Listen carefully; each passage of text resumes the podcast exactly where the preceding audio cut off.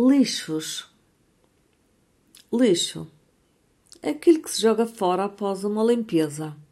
Entulho. O que não está limpo. Imundícia. Sujidade, sujeira, porcaria. Sabem do que estou a falar, presumo. Ora, o nosso planeta está uma desgraça nessa matéria, devido ao consumo excessivo e ao desperdício pese embora as tentativas de reduzir, reutilizar e de reciclar. Julgo que qualquer um de vós já ouviu falar desta política dos três R's, mas, se não conhecem, têm a oportunidade de procurar no Dr. Google ou no chat GPT, por exemplo. Então já sabem, parte da cura do planeta passa pelas nossas mãos se quisermos assumir essa responsabilidade a responsabilidade da parte que cabe a cada um de nós. Mas eu quero trazer-vos hoje a noção de um outro lixo. Um outro lixo que também compromete o planeta em última instância, mas que afeta em primeiro lugar. Hum, o que será? Alguém adivinha? O ser humano.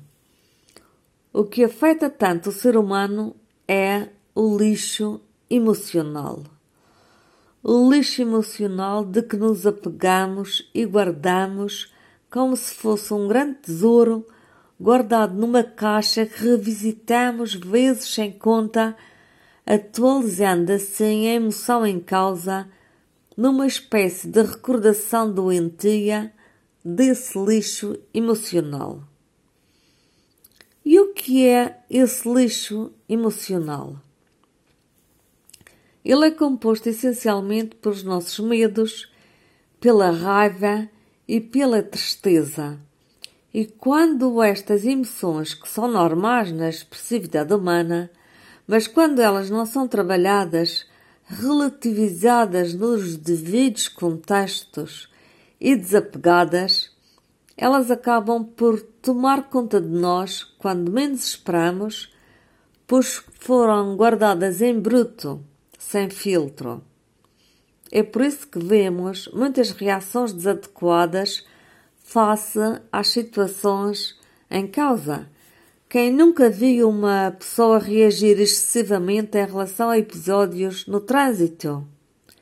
As pessoas estão entulhadas de lixo emocional que, à mínima coisa, explodem e vemos aquelas cenas tristes.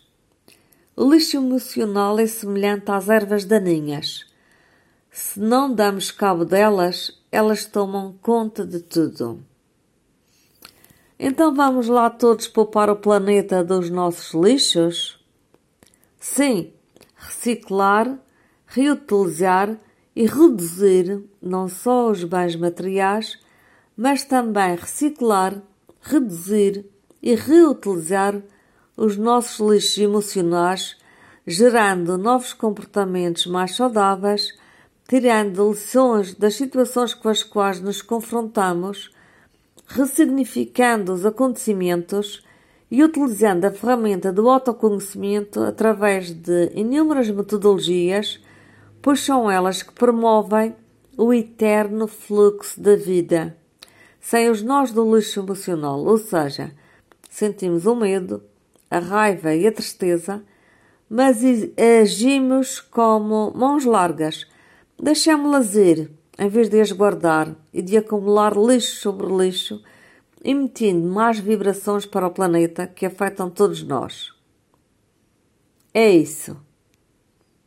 Eu sou a Zina, Zina Abreu, escritora, pensadora e autora da marca Invista em Si. Invista em Si, invista em nós para um mundo melhor. Até breve.